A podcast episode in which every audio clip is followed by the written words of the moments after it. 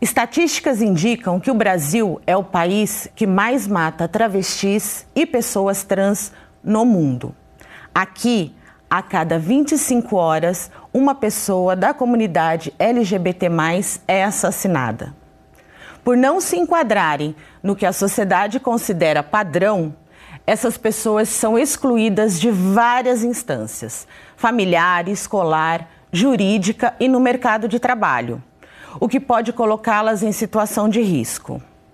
É uma luta diária para poder ser o que se é e sobreviver a tanta violência.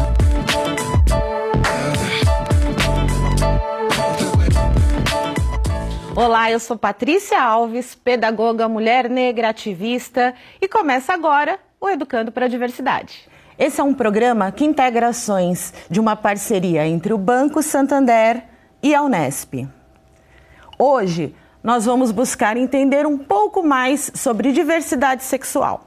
Você vai conhecer algumas ações realizadas pela Unesp para combater o preconceito à comunidade LGBT. E para nos acompanhar nessa conversa, recebemos da Unesp de Bauru a professora Larissa Pelúcio, que é doutora em Ciências Sociais e também a professora Sandra Helena Espósito, que é doutora em Psicologia pela Unesp de Assis. Professoras, sejam bem-vindas ao Educando para a Diversidade. Muito obrigada pelo convite. Também agradeço. Mas antes de nós iniciarmos a nossa conversa, nós vamos conferir um VT sobre o tema do programa de hoje.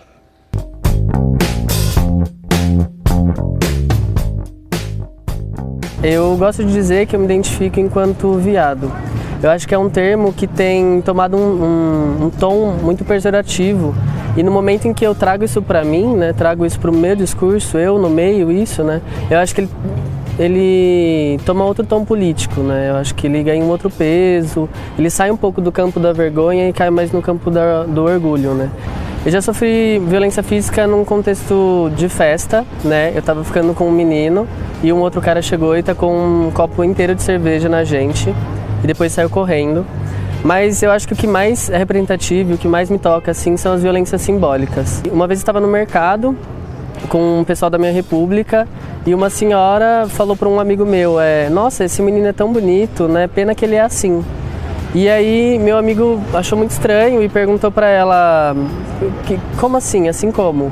E ela falou, bom, para resolver isso só tomando umas boas pauladas. E aí ela terminou o discurso falando, ah, mas pelo menos eles são bastante educados.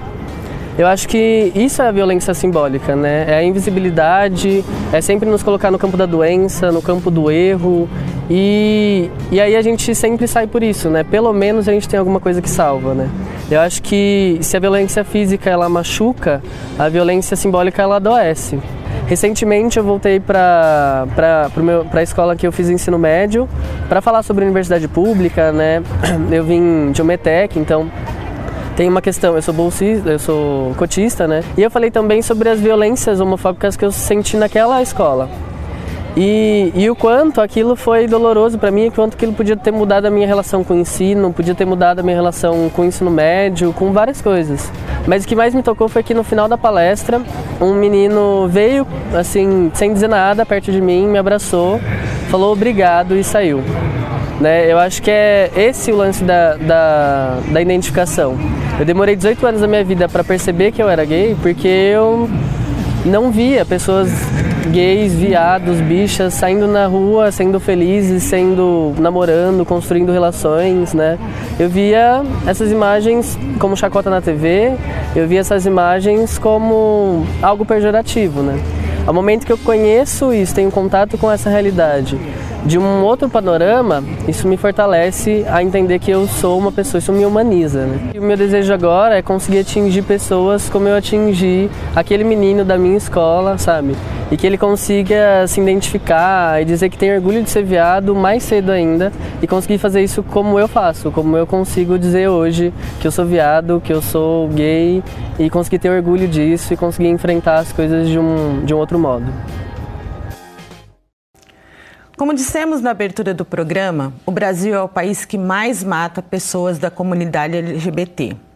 E o acompanhamento de organizações atentas, coletivos, grupos de pesquisa, reflexão e discussão sobre os direitos humanos da comunidade LGBT indicam que esse número vem aumentando a cada dia. Professoras, seria importante para nós iniciar essa, essa conversa dizendo o que significa a sigla LGBT. E por quê? Qual a origem de um preconceito contra as pessoas dessa comunidade? Um preconceito que a gente entende que gera a violência da intolerância e muitas vezes culmina na, na, na destruição de, de, vidas, não é? Quer começar, Sandra?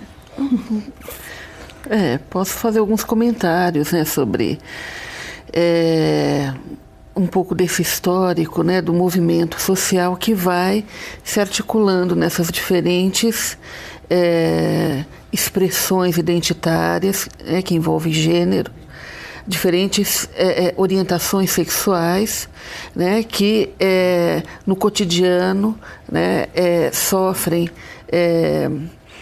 preconceitos semelhantes, violências semelhantes, né, decorrentes do modo como vivenciam seus corpos e seus prazeres, né, suas relações.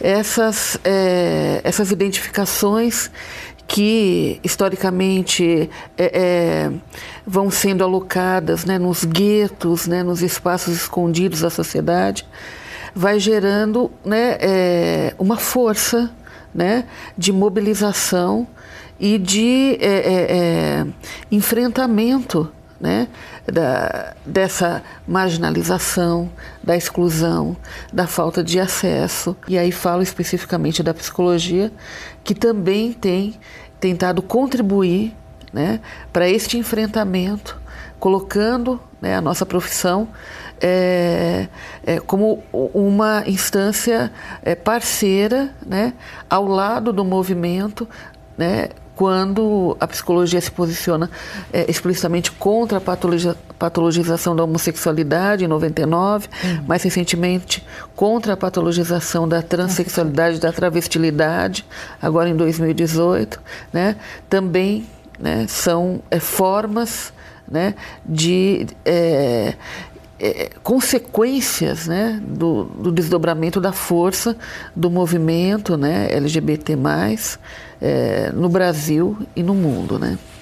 Então, a sigla que você falou, né? É, a gente, no Brasil, começa como um movimento homossexual, num momento também de abertura política, que, é, claro, que na ditadura, o que os países que vivenciavam momentos democráticos estavam passando, né, assistindo em termos de organização é, coletiva, seja é, num movimento que a gente chamou de contracultura, que tinha a ver com é, as questões raciais, né, Black is Beautiful, é, seja com o movimento pacifista, hippie, feminista, né? Uhum. E o movimento é, homossexual, aqui no Brasil a gente estava numa ditadura e isso é, não encontrava muito espaço porque nossos enfrentamentos eram de outra ordem.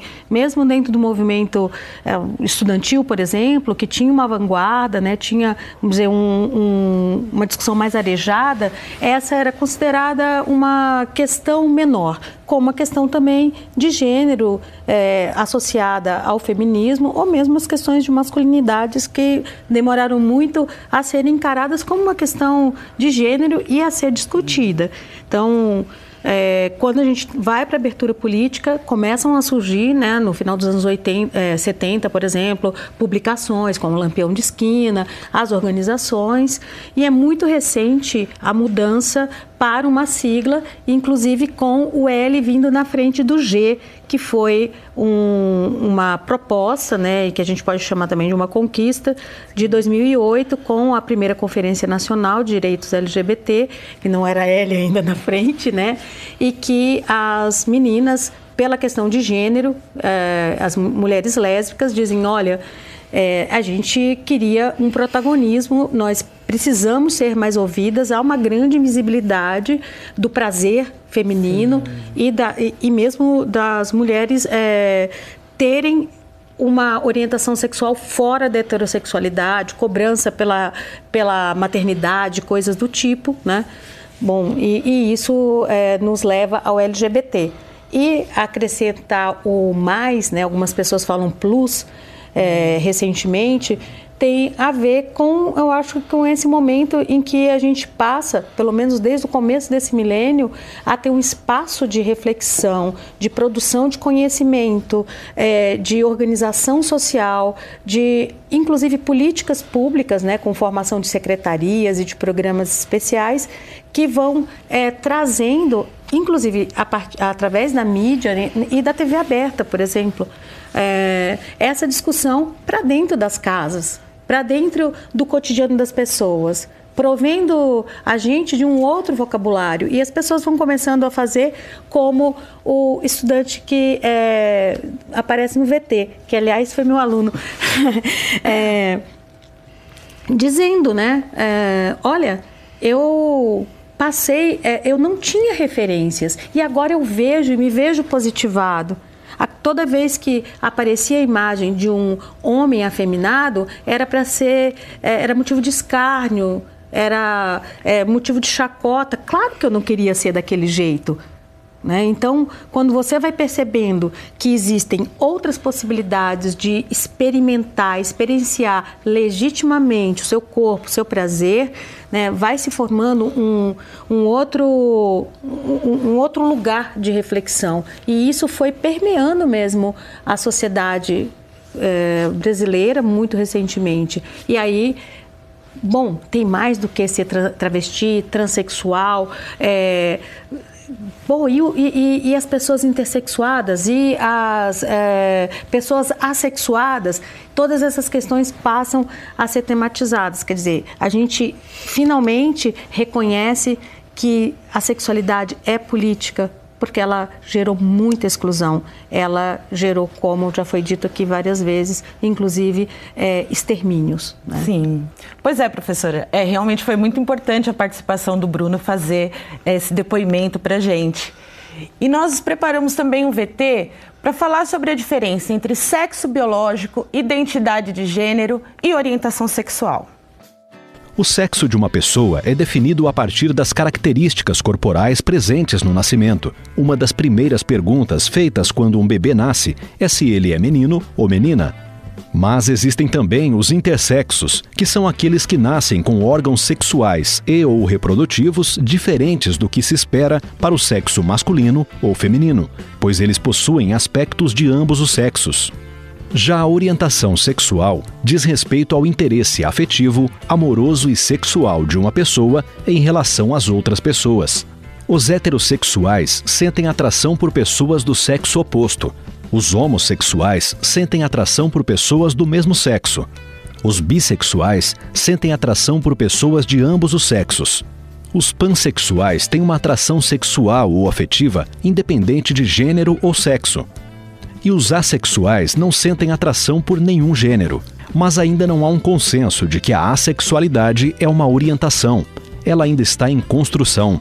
A identidade de gênero se refere às características psicológicas e sociais de um indivíduo. São os sentimentos e as percepções pessoais em relação ao seu gênero. Diz respeito a como a pessoa se vê. Os cisgêneros se identificam como o gênero que lhe foi dado ao nascer. Já os transexuais ou transgêneros identificam-se com um gênero diferente do determinado no nascimento. Muitos têm a sensação de terem nascido no corpo errado. Quando o assunto é sexualidade, são inúmeras as possibilidades. Cabe a nós entendê-las e respeitá-las. Professora Larissa, é, nós vimos nesse VT que existem diversas possibilidades, né? há uma pluralidade sexual. E assim como a senhora havia comentado naquele outro momento, é, fala um pouco mais para a gente sobre quais são os outros aspectos da, da diversidade, como a não de gênero, queers, né? Então, eu, é assim, tenho um pouco de cuidado com é, a gente dá muitas etiquetas, né? Uhum. Justamente porque tudo isso está em construção, foi bem colocado no VT. Nós estamos. E, e é um pouco arriscado a gente fixar é, conceitos porque principalmente quando a gente está falando de identidades, né? Porque existem outras questões também que constituem eh, cada um de nós como sujeitos, né? Questões de geração, raça, classe, esses marcadores, digamos assim, também eh, nos colocam em, diante de experiências singulares. E, claro, isso não nos impede de formar coletivos e fazer enfrentamentos juntos, né? Mas o que eu penso é, sobre essa, o que eu penso e acho que a gente precisa ter um pouquinho de cuidado é com essas outras categorias. Por exemplo, a ideia de queer, né? Uhum. Ela não é identitária. Pelo contrário, né? É justamente não é tentar é, dar um lugar é, rotulado para o sujeito, mas questionar como que a gente constrói esses rótulos, né?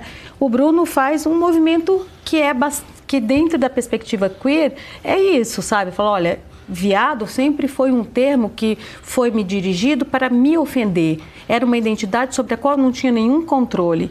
Agora eu vou ter controle dela, eu vou dizer o que é ser viado, junto com outros meninos, uhum. com outros caras, e, e levar é, esse termo para um lugar político, como o movimento negro fez, tornando o negro uma cor política, sabe? É, não, eu não sou moreninho, né? E, e os custos que se tem de politizar um termo, como se fez com o termo vadia. Então, é, o que a gente está vendo é que, a partir do momento que se tem um campo de reflexão mais é, aguçado e um campo de luta mais presente dessa temática, a, as terminologias explodem, assim, elas se pluralizam, porque as pessoas passam a ter uma reflexão não naturalizada né? E, e, não engessada de quem é, é, das possibilidades que, ela tem, que elas têm, inclusive para o desejo. E o desejo é político. Nós não aprendemos a desejar fora da heterossexualidade com segurança. Né? Por isso que quando se fala em opção sexual, é, o termo, a expressão é errada em vários níveis. E no mais básico, não tem opção, só tem uma. Fora daí, todas nós sabemos que corremos riscos, todos nós sabemos que não é um lugar seguro. E, e, e, o Bruno mesmo diz: olha, eu não tinha nada de positivo. Sim. Eu me recolhi, me recolhi na vergonha. E agora o que eu estou fazendo é assumir a partir de um outro lugar, né? E um lugar de reflexão, um lugar de enfrentamento, que faz com que eu possa reivindicar e assumir o viado como uma identidade, acima de tudo, política. E ajuda ele a construir a sua própria identidade quando ele compartilha com as pessoas e vê que também para essa outra pessoa ele é um, um fator de segurança, né? ele traz Sim. assim questões importantes e exemplos para que essa pessoa possa compartilhar dos mesmos enfrentamentos, mas também das mesmas satisfações, não é? Sim. E nós temos aqui no programa, professoras, um espaço de interação com o nosso público, as nossas redes sociais. E agora nós vamos ver alguns comentários que essas pessoas deixaram para a gente na nossa página do Face durante a semana. Nós falamos sobre quais fatores contribuem para a homofobia. E aí a Isabela disse o seguinte: infelizmente, algumas religiões contribuem para um pensamento homofóbico. Também teve a participação do Caio, que disse assim: a ideia do diferente ainda incomoda muito. Com essa onda retrógrada de conservadorismo que vem crescendo no Brasil, a LGBTfobia mais acaba só aumentando. Como sempre, a educação é a chave para combater esse mal. E a gente acredita que o Caio esteja falando de educação como esse produto cultural, né? não só num espaço de formação específico, né? como as escolas, as universidades, mas como um produto cultural, de ideias, não é que nós podemos compartilhar e transformar essa cultura né? para uma cultura de não violência, uma cultura de paz. Existem dificuldades, mas também muitas satisfações quando as pessoas assumem os seus aspectos da diversidade. Viver em estado de anulação, que é o mais prejudicial. Professora Sandra, o que as pessoas da comunidade LGBT apontam como aspectos positivos quando elas rompem com essa anulação? Então, a visibilidade né? É, a possibilidade de ser e de estar no mundo, é, é, é, expressando seus afetos, expressando desejos, né? É, construindo as relações a partir de um referencial é, onde a orientação sexual ou identidade de gênero não é escondida, né? possibilita movimentos emancipatórios construção de projetos de vida é, com é, mais potencial né, de realizarem a, os, os, verdadeiros anseios dessas pessoas. Né? Isso contribui né, para uma construção é, subjetiva né, de menos sofrimento. Né? Diminuindo um pouco as sequelas das, das vulnerabilidades associadas né, a essa, é, é, é, é, esse estilo de vida né, que a gente poderia dizer dentro do armário, né, que a gente poderia dizer fora é, aí fora da, da sociedade no sentido de, da ausência né, de direitos ou com dificuldade de acessar as políticas públicas, né? Quando uh, há a possibilidade de se assumir, há a possibilidade de se expressar, né? E se encontra caminhos para viver na sociedade em que essa anulação ela minimize ou deixe de existir, né? Ah, subjetivamente, é, nós temos a construção de uma possibilidade de autonomia, né, possibilidade de, é, é, de realização né, maior. Professora Larissa, entre os enfrentamentos, nós temos a LGBTfobia. Né? É, como a gente caracteriza essa violência? O que existe no, no espectro dessa LGBTfobia? Olha, pelo que as pesquisas mostram, né, ouvindo pessoas que passaram por diversos, diversos episódios que, inclusive, em algum momento elas nem identificaram como preconceito, né? Lembro de uma pesquisa com pessoas trans e, e, e, trabalho, uma das pessoas, que é uma mulher trans, diz, não, no meu trabalho eu não sofro violência, é, porque assim, o simples fato dela ter um, uma carteira assinada, um trabalho é, formal, já parecia para ela suficiente, né?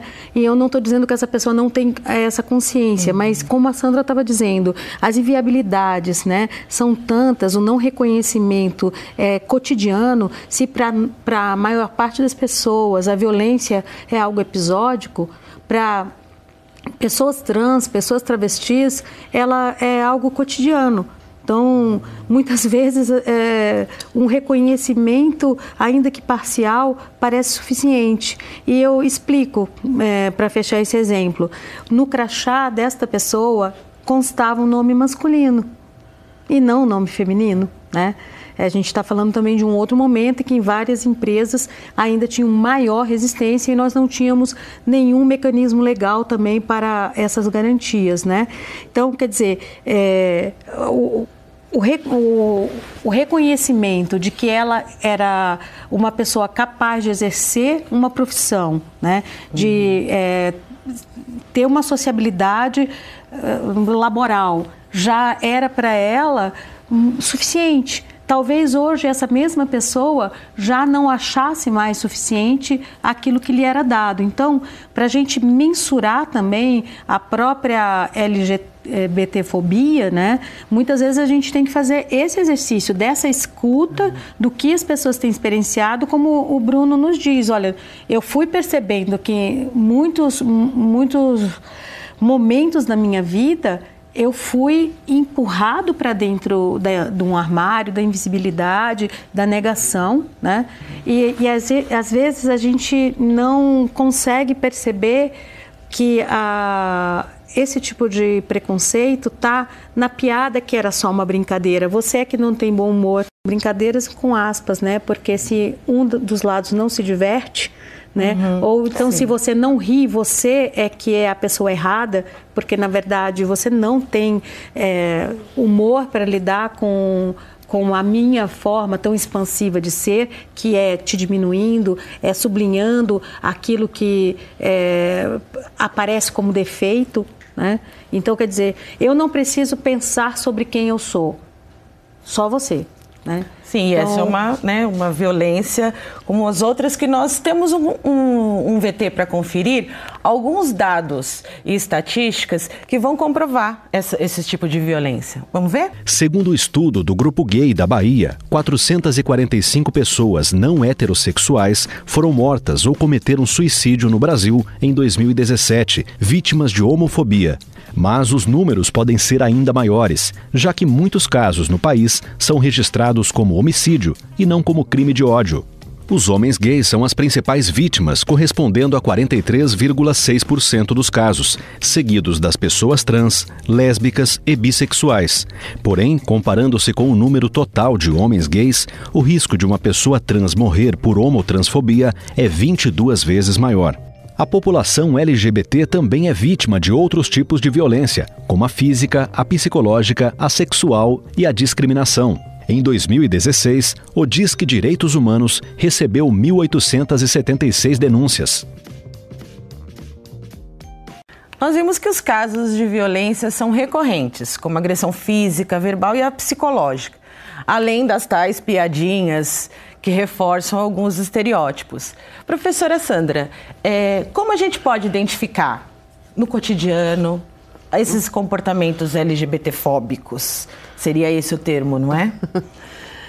Bom, é, eu acho que né, uma forma de identificar é, são processos de diferenciação, de estigmatização, por exemplo, em grupos escolares, né? É, é, um, um, isolamento né? silencioso de determinados alunos considerados né? É, meninos afeminados, meninas masculinizadas, crianças transexuais. Então, esse, é, esse silenciamento né?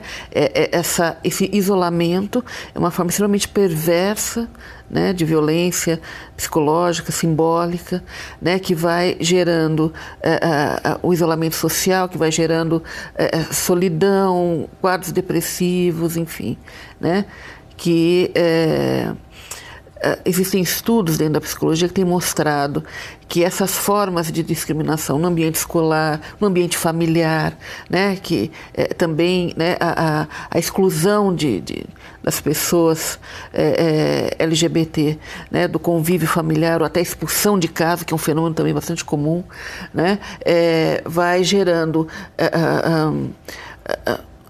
sofrimentos né, contínuos né, intensos e que, se não houver né, o cuidado, né, políticas públicas, políticas de, de inclusão, de enfrentamento, né, essas pessoas vão é, é, é, perecendo às margens da sociedade né, e é, é, a possibilidade né, do surgimento de quadros depressivos, né, quadros de estresse muito, muito graves, ideações suicidas, fobias sociais, né, pessoas travestis que não andam na rua durante o dia, somente à noite, né, com medo né, da visibilidade dos seus corpos uhum. e do seu uhum. modo de ser, gerar tamanho estreamento, né, que isso automaticamente se liga a expressões de violência que podem ser até físicas, né?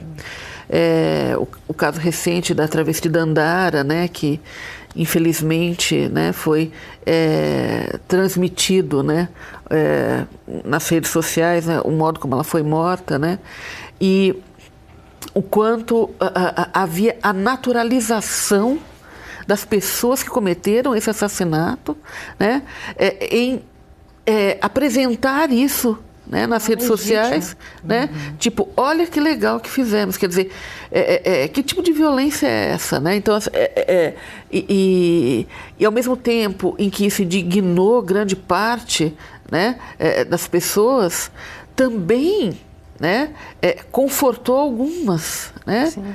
Confortou algumas que falaram assim, tá vendo como é errado? Né? Esse tipo de, de, de aberração não pode existir. Tem que sumir, tem que né, ser eliminado por nós. Né? Uhum. A gente chama isso de overkill, né? Uhum. que é um, uma é, super matar, né? Numa matar muitas vezes hum. e alguns corpos assim é, parece que exigem uma eliminação tão reiterada, tão profunda, né? espetacular, né? É, né? E espetacular, é. como a, a Sandra estava falando, né?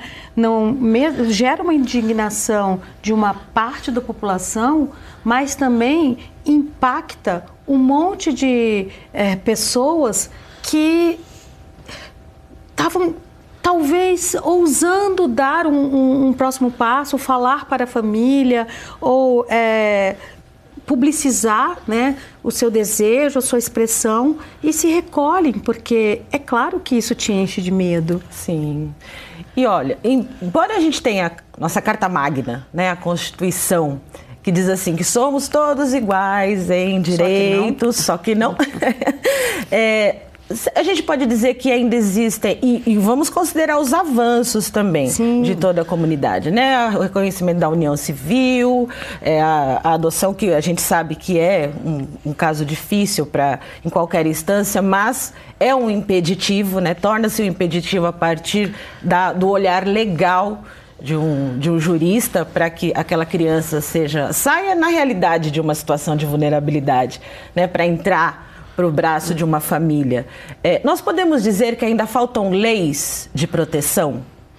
Olha, eu acho que nós precisamos mesmo fazer os enfrentamentos, como um dos internautas tinha, tinha dito, a essa onda é, conservadora. Nós estamos para ter aí a votação da escola sem partido na Câmara Federal. Né? E a, a, gente sabe o que está por trás. Não é uma toda a educação é ideológica ok, né? Mas a gente sabe o que está por trás. São, é uma recusa a os avanços dentro de políticas de promoção de igualdade. São movimentos anti-igualitários que estão é, ciosos dos seus privilégios e estão reagindo. Porque mais leis, a lei, a gente não pode judicializar tudo. A lei não vai, é, não traz mudança de comportamento, né? Uhum. A gente precisa ter é, transformações mais radicais no sentido de ir na raiz do problema. Isso, claro que passa pela educação formal, claro que passa por, por exemplo, por um espaço como esse, não só numa TV é, educativa, universitária, mas na TV aberta. E a gente vê isso quando aparece uma novela. Né? Por exemplo, o reconhecimento da troca do nome é tão custoso né? Às vezes a pessoa sai de, uma, de um, todo um processo cirúrgico, de todo dois anos de processo transexualizador, sem a, aquilo que é mais exigido para ela, que é um documento cotidiano para mostrar e que ela está o tempo todo no plano da ilegitimidade. Como a Sandra estava pontuando pouco, causa um sofrimento tremendo, porque você é, antecipa o, a cena e se recolhe, fala então eu não vou e você deixa de é, ter experiências e de é, ousar, né? ousar viver só isso, porque você é, teme e não, não teme é, em vão, né? Porque estão dados concretos que chegam até você ou experiências já vividas que, que te fazem é, ir para esse apagamento, para essa anulação, para esse recolhimento. Eu queria complementar um pouco sobre essa questão das leis. Eu acho que Tá? O que a Larissa falou é perfeito.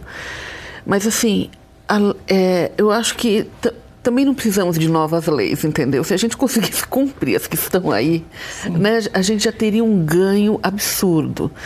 Então, entendo que é, o conjunto de leis que temos, né, ele, é, é ele está é, avançado para as nossas necessidades, mas a, a, a possibilidade delas estarem sendo plenamente aplicadas ainda não existe. E, é, e só mais uma questão é, a gente falou um pouco da mídia, né? A gente falou um pouco da, da questão de hoje podemos ver representada né, relações é, homossexuais, pessoas transexuais né, em canais da TV aberta, mas concomitante a isso, em outros canais dessa mesma TV aberta, nós temos expressões né, de estigmas, preconceitos, Sim, né? É. Que, que vão dizer né, que está errado, né, que tem que curar, que tem que mudar, né, que ali tem uma expressão negativa da vida, uhum. né, com, aí cada um põe um nome na, né, na expressão. Então, quer dizer, a gente está nesse momento, né, e só complementando também a Larissa com relação ao projeto, né, Escola Sem Partido e tal, é um momento de disputa, uma disputa que se reposiciona os grupos e, e os interesses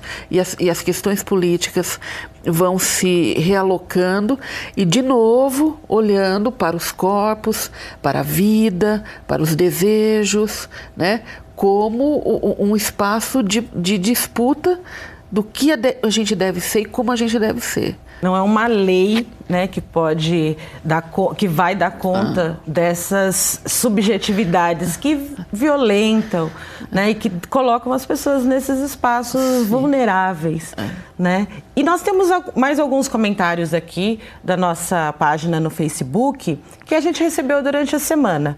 Eu vou ler aqui o comentário do Bruno. Ele diz o seguinte: no caso de homens gays e mulheres trans, entendo que um dos motivos da homofobia é a nossa sociedade predominantemente misógina, na qual tudo o que é feminino é inferior. Homens gays e mulheres trans, neste caso, seriam aqueles que não são homens de verdade e, portanto, sofrem violências semelhantes às das mulheres. Isso explica o argumento homofóbico. Tudo bem ele ser gay, só não precisa ser afeminado.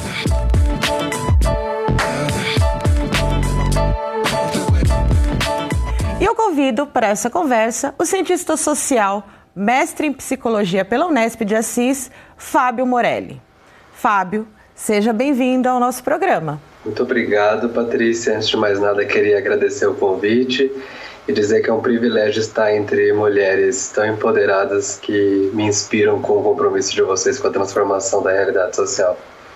Ah, obrigada. obrigada.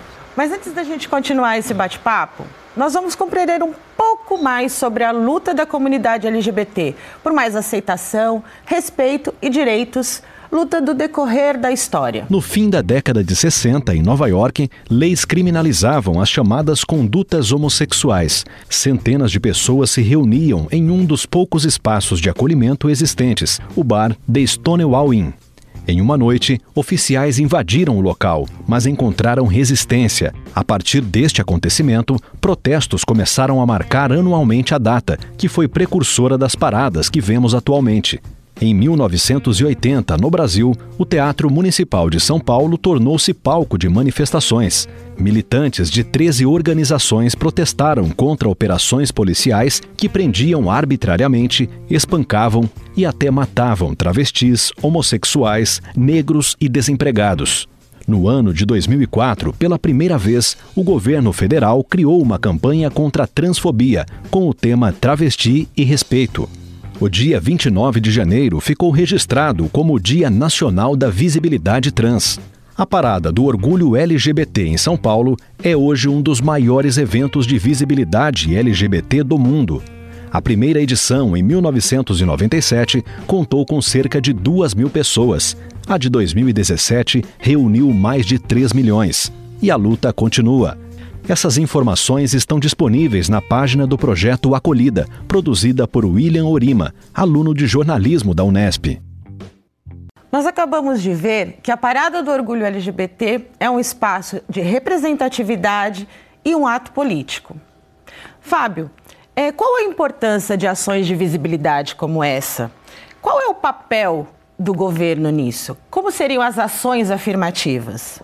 Bom, Patrícia, é, é, as, as atividades de afirmação de dados são fundamentais para que se haja conquista e avanço no, nos direitos, porque se você vai pensar em políticas públicas, você tem que pensar para quem, se são políticas para gays, o que são gays e o que faz de um gay o gay. E isso quem constrói são as próprias identidades. Então, a, é, investir em políticas que é, contribuem com a afirmação de identidades positivamente é fundamental para que se avance. Entretanto, é um pouco complicado porque ao mesmo tempo em que essas ações elas, elas criam positividade nas identidades, elas também criam normatizações perigosas, assim como eu acho que foi a questão da identidade gay, é, que passou a ser exportada para o mundo de acordo com, com o panorama norte-americano e que depois foi sendo cooptada pelo mercado pela GLS dando uma certa estética dos corpos dos homens gays, um modo de se comportar, não ser afeminado, como foi dito aí, ou no próprio comentário que o Bruno faz, o quanto que é importante às vezes a gente se, se definir aqui no Brasil, no contexto brasileiro, como viado, como bicha, a fim de positivar essas identidades, né? E aí até agora no programa ficou muito claro quanto que essas identidades são um campo de disputa ainda em construção, né? Então, por um lado, essas ações afirmativas, elas contribuem para um avanço, mas ao mesmo tempo elas contribuem para uma normatização de identidade que não representa todo mundo. Por exemplo, a questão da parada gay, que não, não, não, não dá uma ênfase para a questão das travestis, ou de transexuais, ou de lesbianidades. Aí você vai ver uma presença massiva de homens, uma, tanto que em 2018, é, um grupo de homens trans organizaram, acho que dois dias antes da parada, mas na mesma semana, uma marcha trans dissidente da parada domingo oficial, a fim de, de, de, de, de exigir pautas mais específicas que eles não se reconhecem na grande parada. Em relação ao papel do governo, é, só pode ser agido após a questão de, de políticas de afirmação de identidades. E aí o governo é uma questão muito complexa, porque você está falando de, de políticas públicas de trabalho, de garantia de acesso ao emprego e permanência e com respeito às identidades de gênero e de orientação sexual, políticas ligadas à educação, informação, saúde, segurança pública, que também é um grande problema. A maior parte dos travestis no Brasil não se não vem na polícia, é, por exemplo, é, segurança ou garantias de que elas serão protegidas. Né? Então, como vocês bem estavam dizendo, a legislação ela não garante essa, essa a cidadania plena a todos e, e todas, até porque a lei também é um lugar de disputa e boa parte das conquistas que foram citadas é importante destacar que são garantidas pelo Supremo e não são leis, né? são, são brechas que o Supremo é, julga e que abre jurisprudência, mas que não são leis produzidas pelo Legislativo que, é, é que possui uma força maior que o judiciário no estabelecimento dos códigos, né? Professora Larissa, e se nós falamos de instituições, é, a universidade como uma instituição, qual é o papel dela nessa discussão? É, qual a importância da gente fazer esses debates no meio acadêmico? E quais os projetos, por exemplo, que a Unesp tem tido em relação a esse assunto? Olha, é absolutamente fundamental. A universidade pública ainda é um lugar de produção crítica, um lugar arejado. eu, eu acho o depoimento do Bruno emblemático, porque quando ele diz, olha, eu entro como cotista, eu venho dessa trajetória, e ele chega aqui na Unesp e encontra é, não só um campus, né, mas um campo de debate com a formação de coletivos. A, a universidade fomenta esse tipo de ação, né, permite que você tenha também um tempo dilatado para essa reflexão. É, não, não existe uma, vamos dizer, um silenciamento. E quando ele existe, vem de, uh, de alguns setores, seja uh, um, personalizado, né? Num, num, funcionário ou numa funcionária, ou num professor ou professora, as, essas pessoas já estão suficientemente municiadas, teoricamente, no debate, na troca de experiências, para fazer os questionamentos, para fazer denúncias, num, num caso mais extremo, né? E cobrar reações, é, reações, atitudes e no plano também da produção de conhecimento. A gente tem hoje é, grupos de pesquisa voltados para essa temática em todas as Unesps, né? é, alguns mais sublinhados nessa temática, mas as discussões das diferenças, né?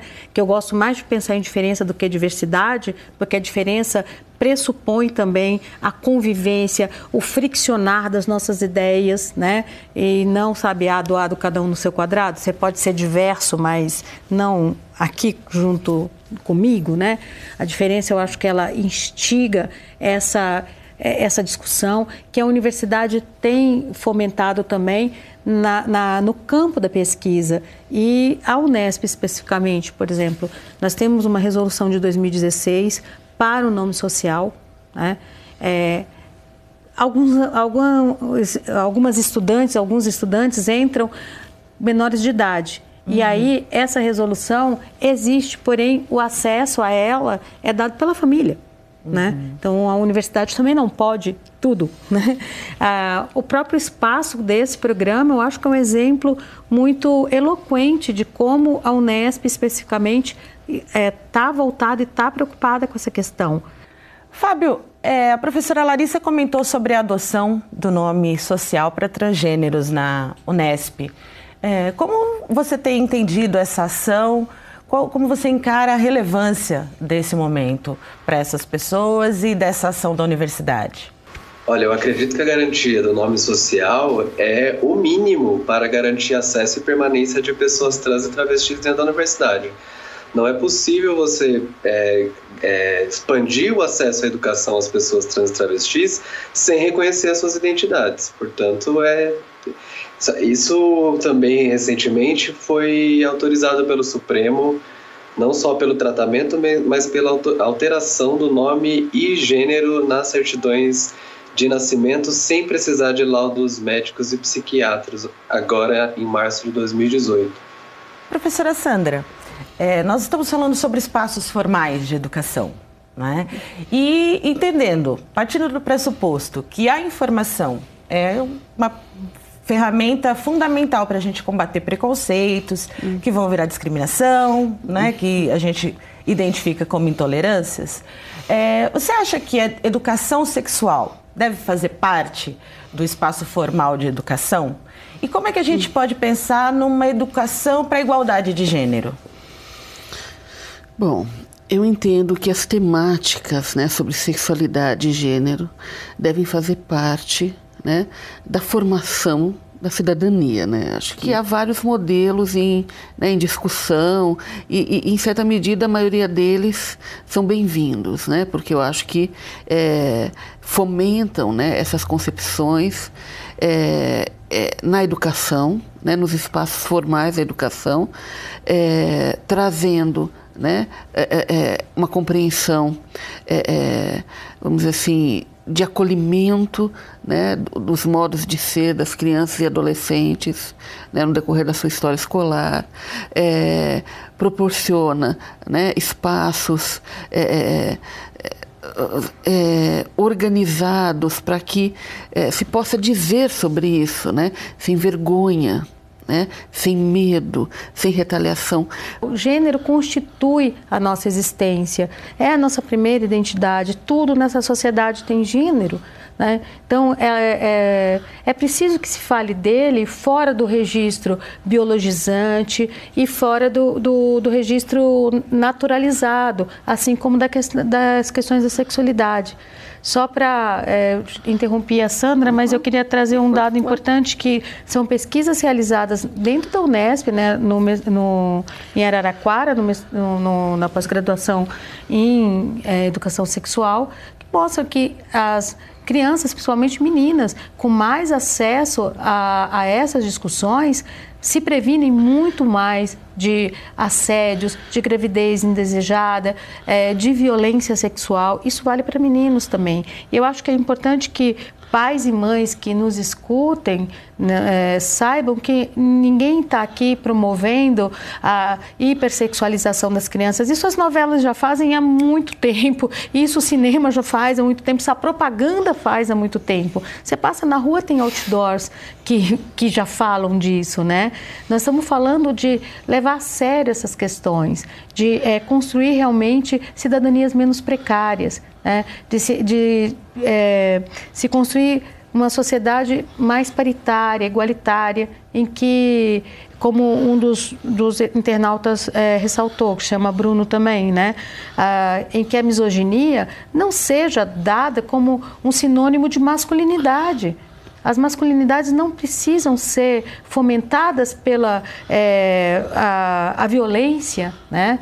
E, e, sobretudo, pela anulação do feminino como uma expressão uhum. válida e legítima. E isso é, precisa estar é, tá nos espaços formais, sim, de educação. E, e, não significa, ah, vamos transformar seus filhos em gays e lésbicas.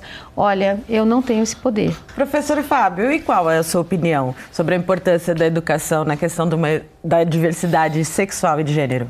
Fundamental. Se a gente não investir em é, perspectivas que prezem por essas discussões, eu não vejo muita possibilidade de avanço na garantia das diferenças e da multiplicidade do exercício nós temos em relação aos prazeres e a garantia da cidadania. Né? Só para dar um exemplo, que eu gosto muito quando se pensa nessa questão da, de, do quanto que a ausência dessas discussões elas podem colocar algumas populações é, a, a situações de mais vulnerabilidade, é a questão da, dos próprios métodos contraceptivos ou das educações que vão pensar a questão do uso de preservativos, que sempre se pautam a partir de relações heterossexuais entre pênis e vagina, né?